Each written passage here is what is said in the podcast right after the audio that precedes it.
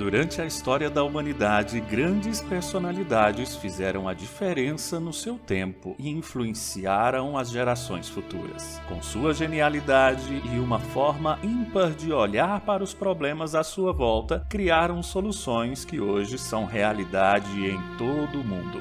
Grandes mentes que deixaram o seu legado para sempre em nossa história. Hoje não é diferente. Descubra o que os maiores nomes do mundo corporativo pensam e como eles enxergam o mundo à sua volta. Preciosas lições de gestão com quem sabe o que faz. Assista ao programa Mentes que Brilham Os Segredos dos CEOs. Toda segunda-feira, às 11 da manhã, em youtube.com/barra Mentes que Brilham Olá, eu sou Roberto Duarte e este é o programa Mentes que Brilham os Segredos dos CEOs, que hoje recebe carinhosamente Vitório Danese, ele que é criador e fundador da Simpress e também integra o comitê de investimento da BR Angels. Vitório, muito obrigado pela sua presença, é uma grata satisfação poder conversar contigo, viu? Roberto, muito obrigado pelo convite, uma honra estar aqui com você, é, obrigado pelo espectador que está nos assistindo e teremos com certeza um bate-papo muito interessante, Roberto. E, e, como a gente fala, para lá de digital. para lá de digital, né? É. Nós estamos numa fase em que o digital se tornou parte integrante da nossa vida, né? Sem dúvida, sem dúvida. Vitória, um pouquinho, fala um pouco aí sobre a Simpress, é uma empresa que já está há mais de 20 anos no mercado, justamente inovando e também trabalhando muito pesado essa questão da transformação digital. Quem que é hoje a Simpress, Vitória? Bom, a Simpress, ela, ela é, terá 11 anos, 20 anos de vida em setembro, não? Nosso, nosso aniversário é setembro, então são 20 anos de história, uma história que começa na virada do milênio, o mercado é, no Brasil eram muito diferentes do que é, hoje nós observamos. Então, naquela época, não se usava a denominação de startup, é, aquilo que hoje é muito comum é, no surgimento dos negócios há 20 anos atrás. Essa definição de uma empresa nova claramente não era essa, o termo startup surgiu alguns anos atrás, mas nós fomos uma startup. Nós começamos é, inovando, é, identificando uma oportunidade no mercado e criando uma oferta de solução e serviço que não estava disponível no mercado, que é o clássico propósito de uma empresa nova quando ela surge no mercado. Ela tem que saber identificar eh, a demanda eh, disponível no mercado e encontrar uma forma que a gente chama na nossa linguagem go-to-market, uma forma de atender essa demanda eh, diferente daquilo que está disponível no mercado. Esses são os primeiros ingredientes importantes para ter sucesso. Entregar um serviço diferenciado e levar esse serviço ao mercado de uma forma diferente do que esse serviço estava disponível até então. E retornando uh, naquele momento, nós estávamos uh, cruzando o milênio com o fim do bug do milênio, o boom da internet, se a gente lembra bem, final dos anos 90 uhum. foi quando nós tivemos uh, o boom da internet, com o surgimento das primeiras empresas 100% disponíveis na internet. Naquela época a gente chamava de cliques, né? As uhum. empresas tradicionais eram as empresas de bricks, de tijolo, e eh, as empresas digitais, ela se denominava das empresas de cliques, porque você ainda lembremos que naquela época não estava disponível o celular, né, o smartphone que hoje eh, faz tanto parte da nossa vida que a gente não consegue nem mais viver sem ter um telefone celular ao nosso lado, não um telefone celular, mas sim um smartphone com toda essa fantástica quantidade de aplicativos que facilitou a vida das empresas e a vida do consumidor final e da pessoa física. Naquela época era o clique, né? era o console, era o notebook, o PC. É, então, eram as empresas digitais versus as empresas de tijolo. Aí teve o conceito da empresa de brick and clicks, que era a combinação dos dois fatores que é, fariam o sucesso da nova organização. E naquele momento, com toda essa efervescência tecnológica, nós identificamos que os gestores de TI das organizações, né? É, aquilo que hoje é, dentro das organizações se denomina de CIO, né? Chief Information Officer. Uhum. Naquela época era o gerente de TI, o gerente de sistema, o gerente de tecnologia. esses profissionais eles começavam um movimento muito interessante de modificar a atribuição fundamental dele dentro das organizações. Até então, eles administravam o conjunto de produtos e soluções técnicos que a empresa utilizava para automatizar os seus processos de negócio. E é, é, os, os gestores de tecnologia, naquele momento, eles entenderam que eles poderiam agregar muito mais valor ao negócio se eles dispusessem de mais tempo livre para poder entender mais do negócio e ver como que as tecnologias poderiam resolver problemas práticos de negócio de maneira mais intensa. Então, para que eles pudessem revisitar essa atribuição, surgiu o conceito de outsourcing, ou terceirização em português, em que, eh, para poder se liberar de mais tempo disponível para essa nova forma de atuação dentro das organizações, o gestor de tecnologia ele se interessou em identificar empresas dentro desse contexto como uma das primeiras empresas do mercado com foco em outsourcing. E quando a gente olha a infraestrutura de tecnologia do cliente, naquele momento, nós identificamos na área de impressão de documentos, impressão dentro das empresas, uma área muito fértil para que esse conceito pudesse se expandir rapidamente. Na medida em que, quando a gente perguntava para o cliente, quanto que você imprime, quanto que você gasta com impressão, o teu cliente interno está satisfeito, normalmente o cliente não sabia quanto gastava, o cliente não sabia quanto imprimia e, de forma geral, os usuários internos não estavam satisfeitos, porque a TI não tinha um foco muito grande em impressão. E quando nós levantávamos os dados nas empresas, a gente mostrava que o custo de impressão e gestão de documentos representava, de forma geral, nas médias e grandes empresas, a terceira, quarta maior saída de recursos do orçamento de TI. Então, gente, terceira, quarta maior saída de recursos do orçamento de TI sem ter gestão com certeza era uma tremenda oportunidade de cuidar melhor desse desafio para poder liberar mais recursos para atividades mais nobres dentro da tecnologia. Dentro desse contexto, surge o outsourcing de impressão, a Simpress foi precursora na oferta dessa solução, nós desenhamos ao longo dessa trajetória um processo de inovação contínua em cima de uma oferta disruptiva que viesse a automatizar cada vez mais a relação cliente-fornecedor, de maneira que o processo de outsourcing se tornasse cada vez mais proativo, cada vez mais preditivo e gerasse cada vez menos necessidade de interação do cliente com o fornecedor, na medida em que o fornecedor, com uma postura proativa de atendimento, ele conseguia gerenciar a infraestrutura disponibilizada no cliente de forma mais automatizada. Então, essa trajetória foi uma trajetória é, é, longa ao longo desse período, de, de, de, de vamos chamá-lo primeiros 17, 18 anos, porque depois, há uhum. dois, três anos atrás, a gente começa um processo de transformação com a implementação de novas ofertas e soluções, de produtos e soluções dentro do nosso portfólio. Mas esse mercado, ele foi um mercado muito rico do ponto de vista de oferta de negócio para nós e para outros fornecedores, e o Brasil se tornou um dos mercados em que a adoção ao outsourcing de impressão se tornou mais popular. E eu te diria hoje, Roberto, que praticamente 100% das pequenas às grandes empresas contratam impressão e gestão de documentos através da metodologia do outsourcing. É, isso, é, isso dá uma boa guinada. Ao contrário, né, porque, né, Vitor, lá eu lembro muito bem dessa época, quando você fala de 2000, a expectativa era que fosse virar o ano, fosse parar tudo, não ia funcionar mais nada. E pelo contrário, acho que aquilo ali foi o pontapé inicial de revolução tecnológica do que nós estamos vivendo, né?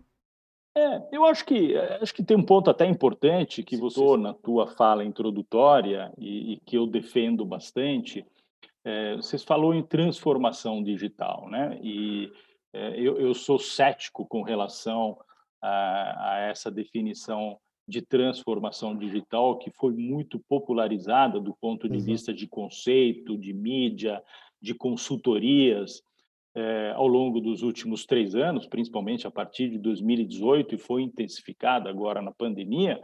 É, eu, eu, eu, nunca denominei esse processo como um processo de transformação digital. Eu prefiro denominá-lo como um processo de aceleração digital. Para mim, transformação digital, eu estou fazendo esse comentário para pegar um pouco do tema que você falou da virada do milênio. Na área de tecnologia, se faz transformação digital há décadas, né? Uhum. A área de tecnologia é digital. Então, é, a implementação dos mainframe nos anos 70, é, o início do minicomputador nos anos 80, a introdução do PC na segunda, na, na metade dos anos 80, depois, gente, até para a gente dar uma encurtada nessa história, é, o boom dos ERP no final dos anos 90, a vinda da uhum. internet, são todos processos de transformação digital é, que seguiram adiante ao longo dos últimos 20 anos. Só que o que mudou de cinco, seis anos para cá, em relação ao que a gente vivia é, nos anos anteriores, é que o processo de adoção tecnológica se tornou muito mais rápido do que era. Então, para mim, não é transformação digital, é sim aceleração digital.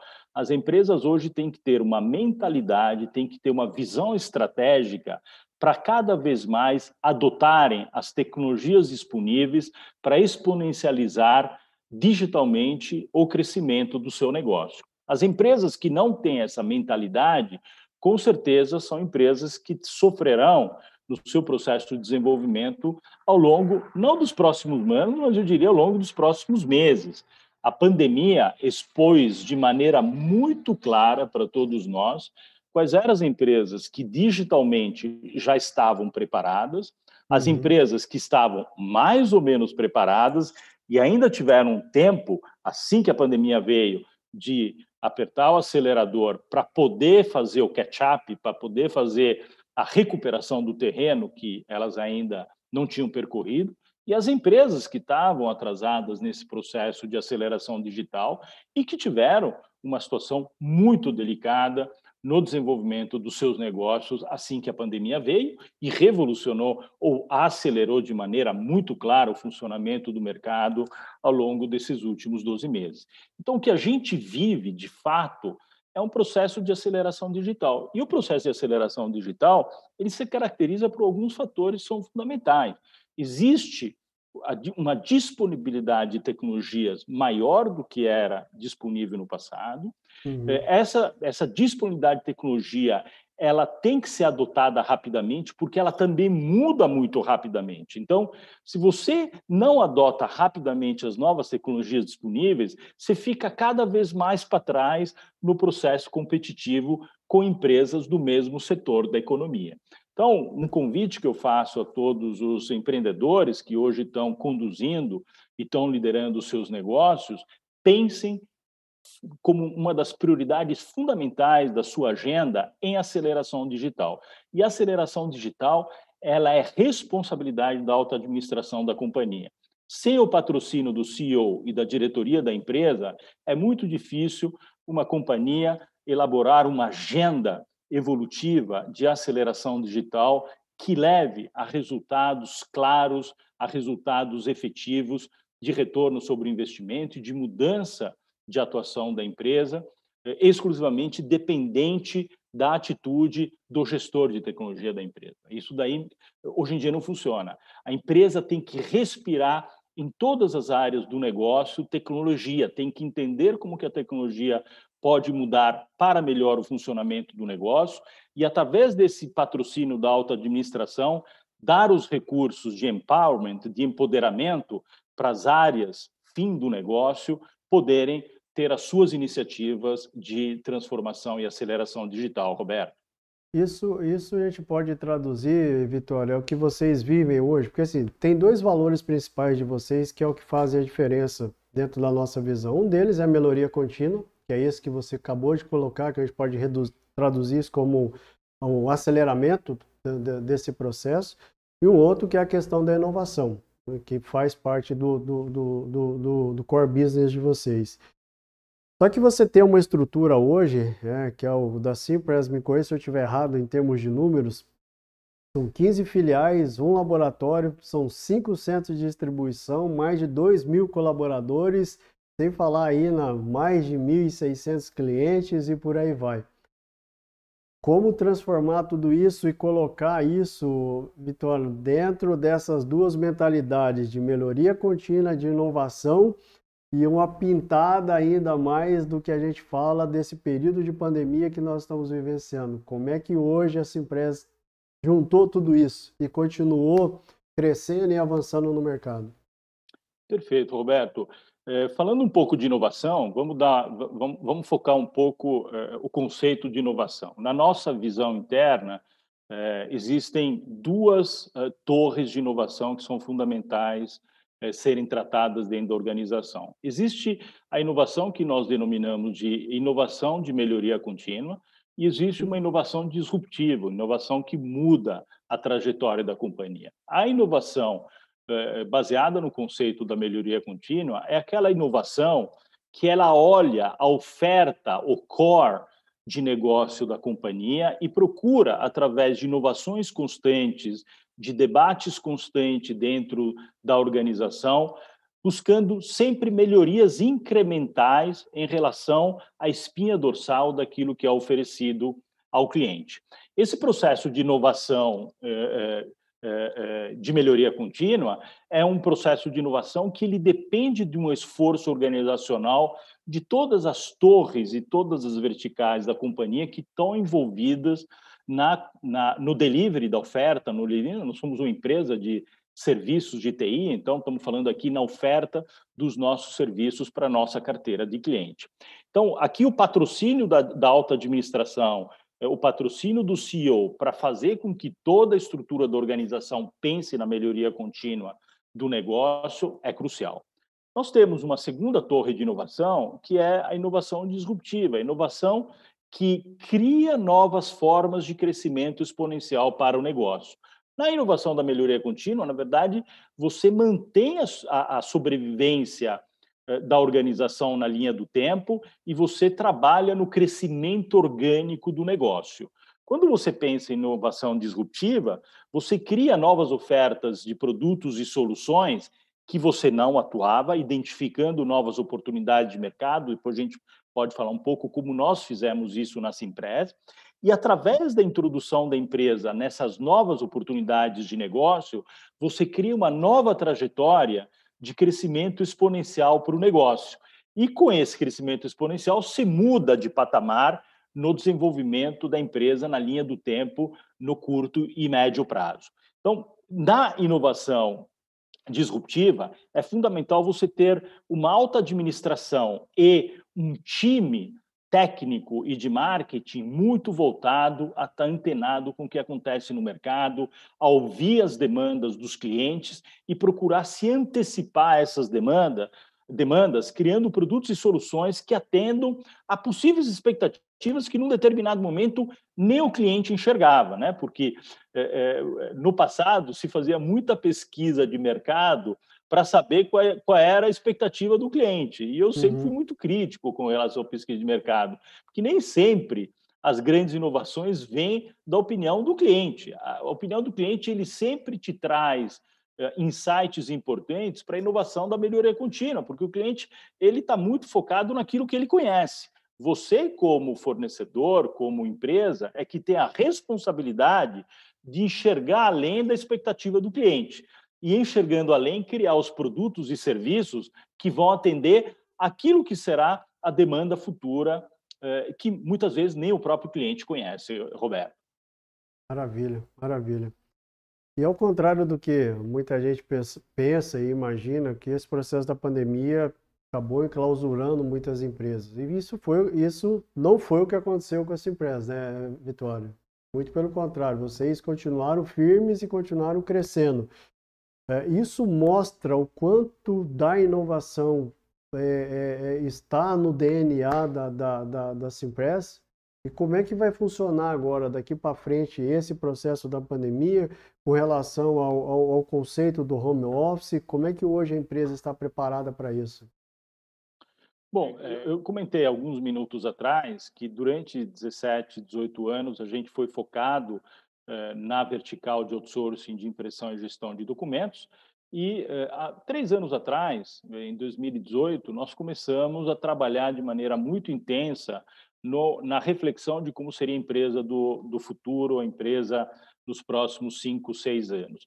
E eh, o que nós identificamos é que o mundo eh, do outsourcing de impressão ele estava eh, na fase da maturidade, então aquele conceito do crescimento orgânico para você ganhar eh, market share, você precisa ganhar clientes do teu concorrente, não tem mais aquilo que a gente chama de greenfield ou uhum. terreno virgem, é um processo de é, retirada de mercado do competidor para você poder dar continuidade ao crescimento da organização, a própria aceleração digital afetou o volume dos nossos negócios, diminuindo o número de páginas impressas na maioria das organizações. Então, para poder continuar crescendo, a gente precisava ganhar novos negócios para compensar um pouco da perda de faturamento na carteira. E aí nós tivemos insights importantíssimos na organização, onde a gente teve eh, uma nítida e claríssima visão de que a gente tinha, ao longo dos 17, 18 anos de história da empresa, desenvolvido ativos fundamentais e diferenciados que seriam é, muito bem utilizados para a construção de novas ofertas é, à nossa carteira de clientes. E quais eram esses ativos? Ao longo de 17 anos, nós conquistamos, como você comentou, mais de 1.500 clientes de médio e grande porte. Pouquíssimas empresas na área de tecnologia possuem uma base de clientes tão extensa, lembrando, empresas de médio e grande porte, que é o nosso foco de atuação.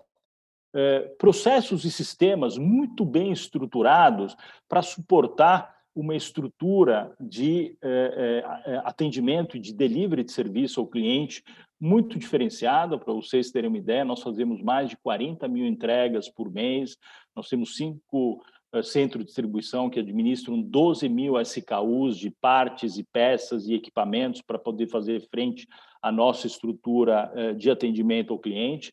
Nós possuímos hoje 350 mil equipamentos under management, sob administração, eh, eh, na nossa carteira de clientes, ou seja, temos 350 mil máquinas dos mais diversos tipos de dispositivos instalados de norte a sul, leste a oeste do Brasil, eh, e a gente tem que oferecer um nível de serviço diferenciado, com uma estrutura de field service de mais de 1.300 profissionais, tanto para nós, nossos clientes que são instalados na Faria Lima, ou na Avenida Paulista, em São Paulo, ou na Rio Branco, no Rio de Janeiro, como para obras eh, eh, no interior da Amazônia, ou varejistas que possuem lojas espalhadas por todo o Brasil.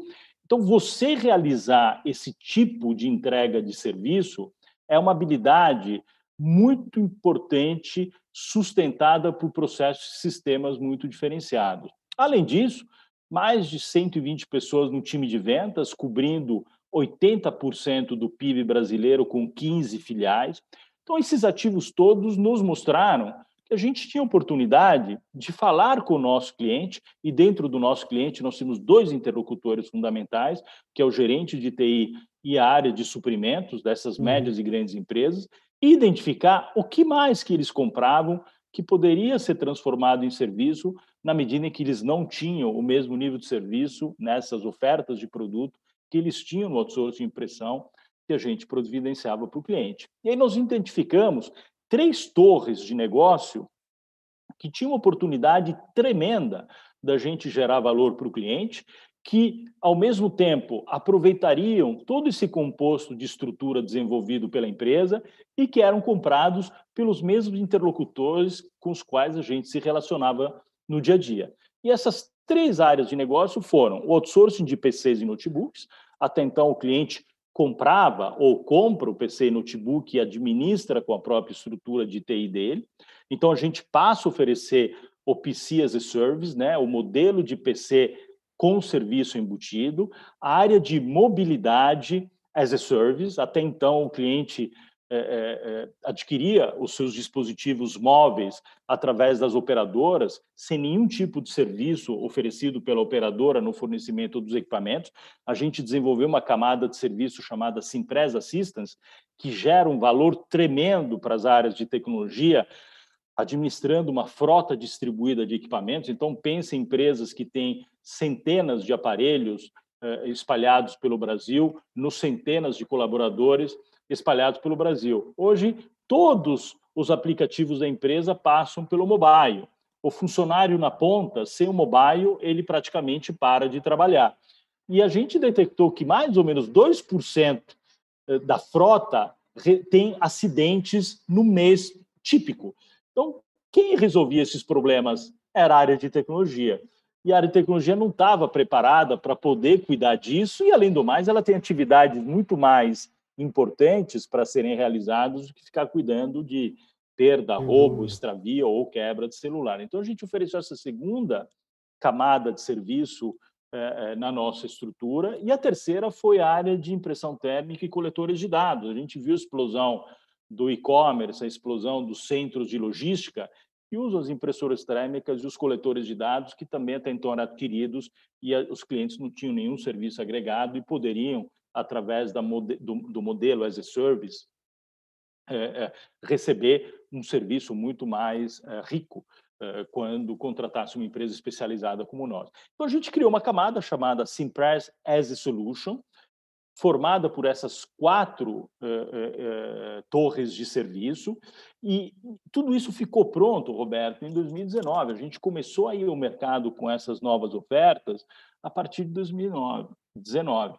Veio a pandemia em março de 2020. 2020 seria um ano importantíssimo para a gente escalar de forma exponencial o nosso negócio, e na hora que vem a pandemia, parte do nosso negócio tradicional, a impressão sofre muito com o fechamento dos escritórios. Obviamente, escritórios não funcionando, o cliente não imprime, nós deixamos de faturar, mas em compensação, cresce de forma exponencial a demanda por notebooks, porque todos os funcionários foram uhum. para o regime de home office, cresce de forma exponencial a demanda por dispositivos móveis e cresce de forma exponencial a demanda de coletores de dados e impressão térmicas por todo esse crescimento dos marketplaces, dos e-commerce e dos centros de distribuição e logística que a gente observou nos últimos 12 meses. Então, a gente estava na hora certa, no lugar certo. Se, por um lado, o nosso negócio tradicional sofrendo, os novos negócios encontraram um terreno fértil para um crescimento acelerado. A composição de todas as ofertas permitiu que, mesmo num ano de pandemia, nós crescêssemos dois dígitos. Então, a encerra, encerrou 2020 com um crescimento de dois dígitos, o que é inédito dentro de um setor maduro como o setor de infraestrutura de TI. E eh, foi um desafio, foi, foi uma experiência muito rica para nós eh, pre prepararmos e, e, e, de forma rápida eh, reagirmos com flexibilidade e agilidade a forma como o mercado passou a nos demandar a partir de 12, eh, 13 de março, quando a pandemia foi decretada pela Organização Mundial de Saúde. Eh, todo esse esforço e esse crescimento permitiu com que a gente enxergasse que a nossa decisão estratégica de entrar nesses negócios eh, estava acertada e agora nós temos uma trajetória de crescimento bastante acelerada, que eu espero para os próximos anos, em que nós vamos ganhar de maneira expressiva eh, relevância em cada uma dessas torres de negócio que a gente introduziu, Roberto. Legal.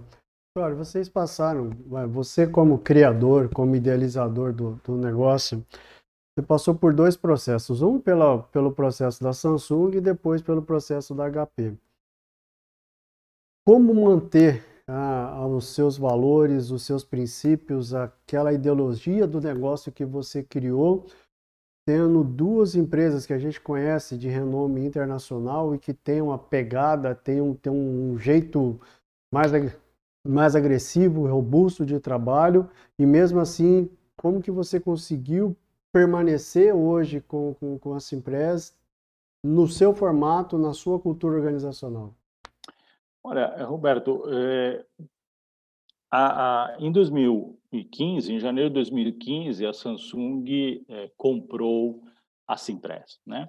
A Samsung já era fornecedora a partir de 2009, final de 2008, começo de 2009, é, da Simpress. Então, a Simpress incorporou a tecnologia Samsung para a parte de impressão a partir do, do, do, início de 2009 e nós desenhávamos as nossas soluções de outsourcing baseado, em duas tecnologias, em duas ofertas de produto, uma delas era a Samsung. Então, nós iniciamos é, é, a nossa trajetória de relacionamento com a Samsung em 2009, e a Samsung, é, como a conhecemos, é uma tremenda marca, é uma empresa bárbara de desenvolvimento de tecnologia, praticamente todas as categorias de produto que a Samsung atua tem um apelo tecnológico, um apelo de design, um apelo de diferenciais uh, tecnológicos muito relevantes, e é uma empresa de produção de massa, uma empresa que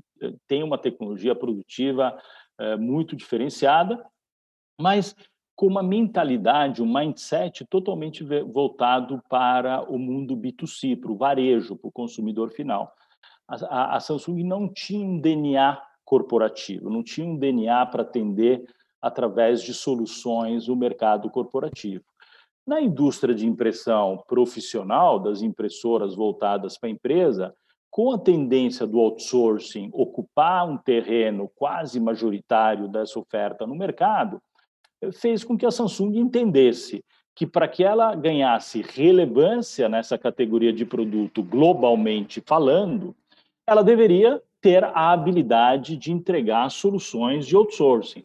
Como ela não tinha essa atuação em lugar nenhum do mundo, a aquisição de uma empresa passou a ser uma opção para eles. E, normalmente, é importante citar isso para o telespectador, a empresa coreana dificilmente ela faz uma grande aquisição nos principais mercados, Estados Unidos, Europa Ocidental. Normalmente, ela olha os mercados eh, eh, emergentes, escolhe nesse mercado emergente um mercado que seja suficientemente relevante, o Brasil de fato era nessa categoria de produto, e faz uma aquisição estratégica para poder testar esse novo modelo antes de difundi-lo em todas as geografias onde a empresa atua. Então, a Simpress, que já tinha um relacionamento de seis anos eh, com a Samsung, eh, eh, acabou recebendo o convite para vender a empresa para a Samsung para que a Simpress fosse a plataforma de negócios eh, a ser utilizada para expandir essa oferta para outros países. Então, estava dentro da, da, da, da premissa de negociação que a Simpress continuaria sendo uma entidade independente, mantendo o seu DNA e o seu formato de trabalho, para que a Samsung pudesse aprender com esse modelo de negócio e reproduzir esse modelo de negócio em outras geografias. É, é, por que isso? Porque, na verdade, se você incorpora numa empresa gigante, uma empresa adquirida, é, é, é praticamente impossível você manter o DNA uhum. do negócio, os processos, você acaba sendo engolido, né? como várias transações que você observou no mercado mostraram é, ao longo dos últimos anos. Então, é, a premissa básica era a Simpress permanecer como uma entidade independente, pertencente à Samsung e com o seu modelo de negócio é, perpetuado para poder expandi-lo para outros territórios. A gente vive num mundo volátil, incerto, que muda muito rapidamente, e dois anos depois, a HP foi até a Samsung e falou: Olha, eu estou interessada, HP líder mundial em impressão, líder mundial em PCs também, mas em impressão naquele momento, eu estou interessado em comprar o teu negócio global. A Samsung manifestou interesse em vender, e eh, no final de 17, a HP se torna proprietária da divisão de impressoras eh, global da Samsung. Bom, a Simpress era um ativo, era uma empresa pertencente a essa divisão de impressoras, portanto, a transação também leva a Simpress para o guarda-chuva da HP. Então, a gente se torna, no final de 2017, apenas depois de três anos de ter eh, desenvolvido o nosso negócio dentro do guarda-chuva corporativo da Samsung, a gente se torna um equity, né, um ativo da HP. A HP é um cenário muito diferente, Roberto, porque a HP é um grande player mundial, como eu comentei com você anteriormente, ela também globalmente já atua na área as a service. Então, eh, naquele momento, eu imaginei que poderia ser o fim da Simpress. Né? A Simpress poderia ser incorporada pela HP. A HP tinha uma subsidiária aqui no Brasil que era um concorrente nosso, né? Eh, mas a Simpress sempre foi aqui no Brasil uma empresa líder, uma empresa mais aguerrida, mais competitiva, mais agressiva do que os seus concorrentes. Nós somos líderes de mercado eh, há 16, 17 anos, e a HP foi o nosso competidor, um importante e, e valioso competidor antes de sermos adquiridos pela companhia. É, e naquele momento falei, bom, é possível que é, talvez a HP tome a decisão de incorporar a Simpress na HP Brasil, na medida em que a HP Brasil já existia há muitos anos e, como comentei, era um competidor. É, a HP me convidou para permanecer à frente do negócio por um tempo e no final de 2018, começo de 2019, o board da HP decide manter a Simpress como uma entidade independente. Né? Citei anteriormente que eh, as grandes multinacionais, de forma geral, elas padronizam a sua forma de atuação em todas uhum. as geografias do mundo. Mas a gente sabe que alguns mercados emergentes, e o Brasil é um dos maiores exemplos eh, disso que eu vou comentar, eles são muito diferentes do ponto de vista de atuação do que os mercados tradicionais, seja dos Estados Unidos, Europa Ocidental, os principais mercados asiáticos, como Japão, Coreia. Eh, os mercados emergentes muitas vezes têm dinâmicas próprias, dinâmicas complexas de serem eh, administradas ou geridas por essas organizações que reproduzem de forma padronizada a sua forma de atuação no mundo inteiro. E aqui no Brasil, de fato, a HP ela tinha algumas dificuldades para reproduzir o sucesso dela no exterior, nos Estados Unidos, na Europa, no nosso território. Como a Simpress ela líder, a Simpress passou a ser uma empresa pertencente à HP. E a Simpress tinha todas as ferramentas e o repertório para fazer frente às características específicas do mercado brasileiro. A HP toma a decisão de manter a Simpress como entidade independente para poder seguir a sua história, e assim foi. É, então, selou-se o destino da Simpress nessa nova fase, mantendo o seu modelo de negócio eh, como ele era anteriormente exercido. No final de 2019, a HP toma mais uma decisão estratégica importante, que foi transferir da HP Brasil para a Simpress os contratos de outsourcing que a HP Brasil tinha, para concentrar na Simpress toda a metodologia do trabalho as a service, eh, aqui eh, na região. Então, a Simpress hoje é o braço da HP para desenvolver as atividades de outsourcing, não só em impressão, mas também, como comentei anteriormente, em PCs e notebooks, Roberto. Então, eh, a gente teve o privilégio de vivenciar, profissionalmente falando, três momentos importantes da empresa: o momento da empresa independente, o momento de viver dentro do ecossistema de uma grande corporação global de origem coreana e tivemos aí um sucesso importante é, é, na realização desse curto momento que vivemos é, dentro do ecossistema da Samsung. A gente se transformou na maior subsidiária de impressão da Samsung no mundo, então um orgulho muito grande. A gente entregou um resultado muito diferenciado para a Samsung e agora a gente tem como meta também ser uma subsidiária diferenciada e relevante dentro do ecossistema da HP, é, uma grande corporação global de origem americana, com um modelo de gestão muito diferente da empresa coreana. Então, isso demonstra também que essa empresa ela tem um poder de adaptação e uma flexibilidade muito grande, porque ela consegue manter o seu formato de trabalho, mas, ao mesmo tempo, satisfazer a governança e a cultura organizacional de empresas tão diferentes como foi é, uma empresa coreana e como está sendo agora uma empresa americana. Então, a experiência profissional do nosso colaborador, dos nossos colaboradores, muito rica, é, que é, a gente tem passado nos últimos anos, Roberto. Eu até aproveitar o gancho que você falou sobre o modelo de gestão, até mesmo modelo ocidental, modelo americano. E qual é o modelo hoje, Vitório, que você coloca hoje dentro da Simpress? A gente ouve muito sobre a questão dos modelos de meritocracia, gestão por propósito, gestão por resultado, enfim, a gama de modelos. E qual é o modelo hoje que hoje o Vitório Danese coloca dentro da Simpress? Eu acho que é um pouco, é, um, é, é uma somatória é, de, de, de, de modelos, acho que várias definições que você acabou citando fazem parte da nossa cultura, desde o Dei Companhia, desde os primórdios da empresa, a meritocracia foi é, um dos fatores chaves de sucesso da empresa. A Simpress tem remuneração variável, é, desde é, o, o funcionário mais simples da companhia até o presidente. de maneira que haja o engajamento da organização toda para o propósito da empresa. A nossa missão é tornar a vida do cliente mais fácil. Então, nós temos 2 mil colaboradores que respiram essa missão diariamente e têm uma preocupação em não só entregar um serviço de excelência para a nossa carteira de clientes, mas entregá-lo da forma mais é, é, produtiva, mais efetiva possível, porque a gente atua no mercado em que as margens são muito baixas. Então, a eficiência operacional do negócio ela é crucial para você conseguir obter um bom resultado na empresa. Então, a meritocracia faz parte da nossa cultura, o propósito é sempre renovado, é fundamental hoje em dia ter propósito na empresa, as pessoas se engajam através de propósito, as pessoas elas têm que entender de maneira muito clara qual é o propósito da organização, e muitas vezes o propósito muda, né? como nós citamos há pouco, a Simpress mudou muito nos, nos últimos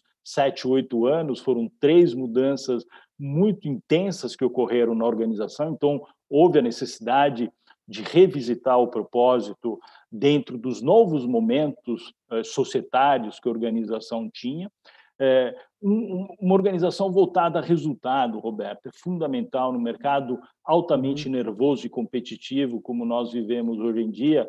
É, somos uma organização que pensa em resultado, também desde o colaborador é, na fase inicial de sua carreira até o presidente, todo mundo sabe quais são as metas, todo mundo vibra com os negócios realizados e fechados.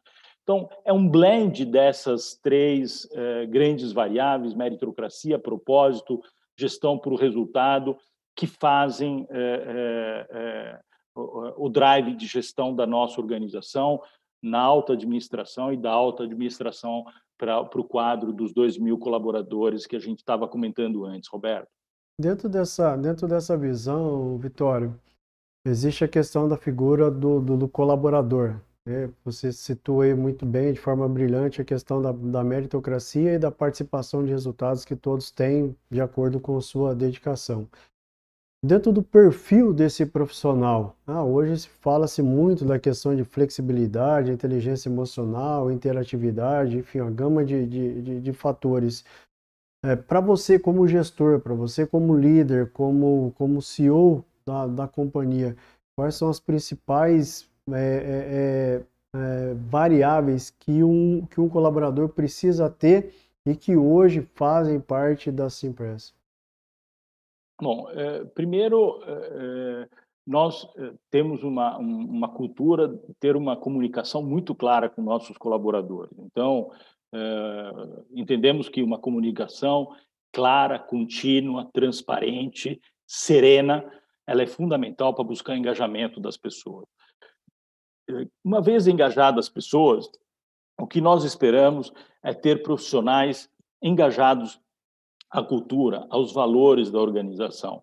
É muito ruim quando você tem né, a contratação, e eu faço questão até hoje, em várias áreas estratégicas da empresa, as últimas entrevistas, o último, é, a última etapa do processo seletivo, eu faço questão de é, realizá-la. E, e, e, muitas vezes eu coloco para o entrevistado, que está na reta final e já passou por todas as etapas é, de entrevista, e eu sempre comento, o meu papel hoje aqui não é te entrevistar, o meu papel é deixar claro que nós temos empatia e que nós temos identidade de valores. E uma forma de você eh, obter o melhor resultado do teu colaborador é garantir que o que ele espera da organização é o que a organização está disponível para entregar. Quando existe uma desassociação da expectativa do colaborador com a expectativa da organização, é mais do que meio caminho andado para que esse colaborador ou ele deixe a organização, ou a organização uhum. tenha que desligá-lo por não conseguir obter o melhor resultado é, com ele. Então, os colaboradores da Simpress têm que ser profissionais muito movidos a resultado, que entendam que o resultado é a atividade fim da companhia, que é aí que a gente busca incessantemente é, é, o, o, nosso foco. Eles têm que ter disciplina é, é fundamental numa empresa como a nossa, a disciplina. Nós somos uma empresa de processos e sistemas, e como comentei anteriormente, temos 350 mil equipamentos sob gestão. Em breve teremos 400, 500, 600 mil. Então, para você garantir uma gestão eficiente, produtiva, você precisa ter disciplina. Eu costumo dizer que, apesar de sermos uma empresa de soluções e serviços, nós temos linha de produção. A nossa linha de produção são as linhas de produção dos macroprocessos que integram a entrega eh, ao nosso cliente. E nós temos que ter uma eficiência de processo nessas nossas linhas de produção, é, fundamental, porque a quantidade de desvios de processo é, tem que ser o mínimo possível, né? A gente chama de acidentes, que são os processos que saem fora da esteira, ou os tickets de serviço que saem fora da esteira, aí tem que ter uma intervenção muito rápida para que a gente recoloque o, o, processo na esteira, para que a gente possa entregar o que o cliente espera ao menor custo possível.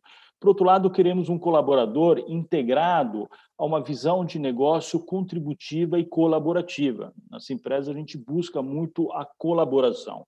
Né? Hoje, o nosso modelo de bônus, ou PLR, que comento novamente, ele é, é, é, é válido desde o, o, funcionário mais simples até o presidente, ele é, é revisitado em ciclos de seis meses, ou seja, a gente paga bônus a cada seis meses.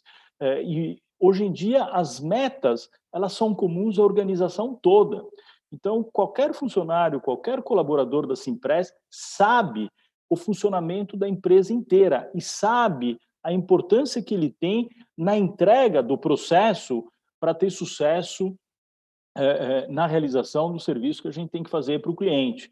Então, tem que ser um colaborador antenado e motivado para que ele participe do processo do resultado da empresa, porque uma má eh, performance de um outro colaborador pode afetar, o resultado como um todo da organização, Roberto. Sem dúvida. Vitor, você também faz parte hoje do comitê de investimento da BR Angels, na busca de novos investimentos. Como é que funciona isso e, que, e, e como, por ter uma cultura ah, de private, uma cultura de, de, de, busca de resultado, como é que você é, vivencia isso paralelo ou em conjunto com, com, com, a, com essa empresa? Olha, é, a BR Angel tem sido uma, uma iniciativa muito rica, né? É um projeto que começou há dois anos atrás, é, quando hoje é founder e CEO do grupo eh, me convidou para debater e trocar uma ideia sobre esse projeto e desde o início dessa discussão me entusiasmei e me entusiasmei pelo projeto, pelo propósito do BR Angels e pela, pela oportunidade de entrar em contato com esse ecossistema de startups que estava num processo de efervescência, de de movimentação muito rica eh, no país. Né? A gente sabe que o mundo corporativo, quando a gente vive o mundo corporativo 24 por 7, 7 dias por semana, 24 horas, 7 dias por semana, o mundo corporativo ele obedece a preceitos de gestão e de formas de pensar muitas vezes diferentes de empresas que estão surgindo, né? E as startups com a, hoje em dia com essa quantidade de jovens brilhantes que tem identificado problemas do mercado e tem construído modelos de negócio e soluções para resolver problemas de forma absolutamente disruptiva e diferente do que se pensa no mercado corporativo, eh, era uma, um interesse, uma área de interesse muito grande que eu tinha, né? E é claro que, é, como subproduto disso, é, poder fazer investimentos que, num determinado momento, na linha do tempo, pudessem também obter uma taxa de rendimento atrativa, que é o que a gente espera. Então, esse projeto BR Angel, ele surgiu com esse foco, um foco de estar próximo desse segmento, interagir com esse segmento, aprender com esses jovens, costumo dizer que é um MBA que eu faço a cada reunião no BR Angels, pelo formato de reflexão, observando esses jovens empreendedores trazendo negócios para nós. E, ao mesmo tempo, nós temos uma tremenda oportunidade de gerar valor para esses novos empreendedores, levando a eles a nossa experiência, a nossa trajetória, o, o, o, aquilo que eu chamo de track record do que a gente fez ao longo dessas décadas no mercado. E essa experiência ajuda o jovem empreendedor a encurtar o seu caminho de aprendizado, porque a gente sabe que hoje em dia uma das primeiras características do bom empreendedor, do bom CEO, do bom gestor é errar, né? Só não, só não erra quem não faz, né? Faz uhum. parte do processo de gestão você errar. E importante errar, errar do tamanho do teu bolso e corrigir rapidamente o erro, né? Antigamente se fala, ah, é importante errar. Não, eu digo, é importante errar, mas é importante errar do tamanho do bolso, porque se você erra além do tamanho do teu bolso, você quebra. Então, você tem que ter a sensibilidade é, é, de não ter medo de errar, mas também dentro de um processo controlado com a tua capacidade financeira. E, obviamente, caso você não tenha sucesso na tomada de decisão, corrigir a rota rapidamente e não perdurar no erro. Essas são as grandes variáveis importantes que a gente tem que eh, exercitar no dia a dia. As startups fazem isso de maneira brilhante. Então, o objetivo também é dar a, aprender com eles e dar a eles o nosso conhecimento. No BR Angels, a gente desenvolveu uma, uma quantidade muito relevante de processos também para estruturar essa nossa jornada de eh, eh, eh, funil de startup, de seleção das melhores opções, de decisão de tomada de investimento. E o nosso diferencial importante é aquilo que a gente chama de smart money, que após a realização uhum. do investimento é que o grande valor do BR Angels para a startup surge, que nós dividimos o nosso grupo de 100 associados em várias torres de smart money, né? E, e, através dessas torres a gente gera valor para a nossa startup. Se ela precisa de um apoio em estratégia de venda, nós temos especialistas eh, eh entre os nossos acionados em vendas. Se ela precisa de apoio na área de finanças ou contábil, nós temos especialistas na área de recursos humanos. Então, com isso, nós dividimos o nosso grupo por áreas de competência e damos às startups eh, mentoring eh, com essas competências de forma, repito, a encurtar o ciclo de aprendizado com elas. E aí, à medida em que esse aprendizado foi surgindo e essa jornada foi me entusiasmando cada vez mais, eu acabei criando um projeto dentro da companhia de eh, corporate venture, em que a gente usa todo esse esforço que tem sido feito no BR Angels, o BR Angels, só voltando atrás um minutinho, ele tem um foco fundamental em B2B, então isso tem muito a ver uhum. com o nosso negócio. Então, todo esse esforço de screening, de seleção, de identificação das melhores startups, é, a gente tem aproveitado na, na Simpress, não só, obviamente, olhando as startups que a gente identifica no BR Angels, mas a gente tem hoje, dentro da, da, da Simpress, um modelo é, é, em que a gente tem procurado envolver os nossos executivos e os nossos colaboradores em estar atento ao mercado para trazer soluções de startups que acelerem digitalmente o funcionamento da Simpress. Para você ter uma ideia, Roberto, nessa jornada de 18 meses, nós já levamos 17 startups para a Simpress para solucionar e acelerar digitalmente alguns processos chave da companhia. Isso Maravilha. tem sido fantástico, porque a gente tem implementado muito rapidamente essas soluções e tem obtido um resultado muito bacana. Eu vou citar um exemplo. Eh, há pouco tempo implementamos uma solução de uma startup chamada Exato Digital, que é uma startup focada no segmento de eh, Know Your Client.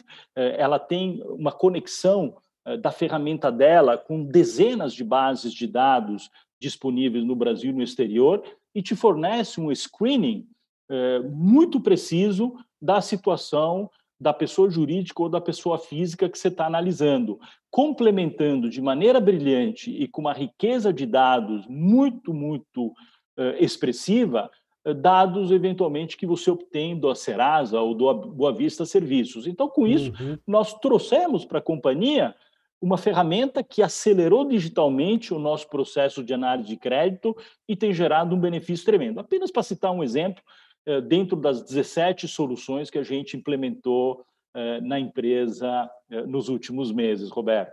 Que maravilha, que maravilha, Vitório.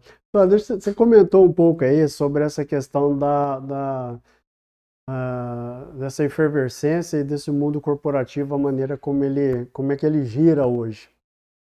Como que você consegue administrar essa agenda corporativa com a agenda familiar? Olha, Roberto, é, eu, acredito que o profissional de sucesso, e, eu incentivo muito isso na companhia, e muitas vezes quando novos empreendedores ou novos executivos eh, me dão a oportunidade de compartilhar essa experiência de todos esses anos, É, para mim, é, a vida a vida feliz é a vida equilibrada, né? Então você precisa ter um equilíbrio na vida. E para mim, equilíbrio na vida é você ter é, uma tremenda paixão pelo trabalho que você executa, é acordar de manhã é, seis e meia e já pensar com brilho no olho em tudo que você vai fazer ao longo do dia, ao longo dos próximos dias.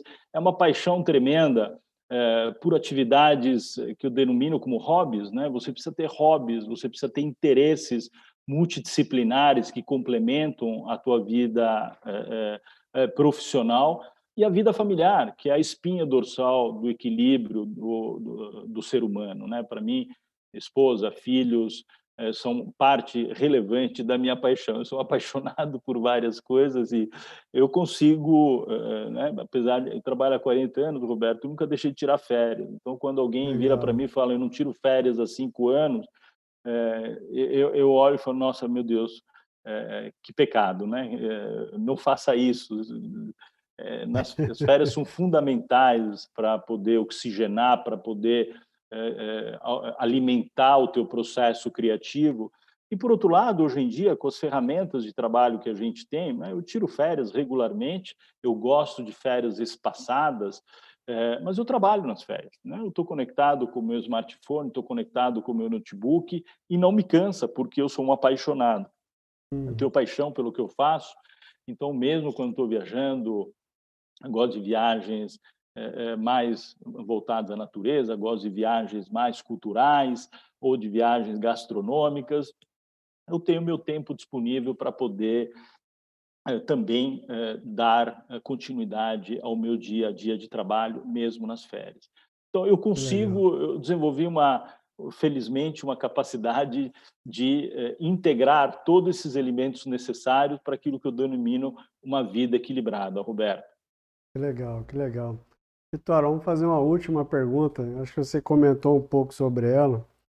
É, a gente vê grande leva de novos líderes, novos empresários, novos executivos, que hoje se inspiram em pessoas que, que realmente têm promovido a mudança e têm evoluído constantemente, assim como você tem feito à frente dos seus negócios. Que conselho você deixa para essas pessoas uh, em termos de de visão mesmo de negócio?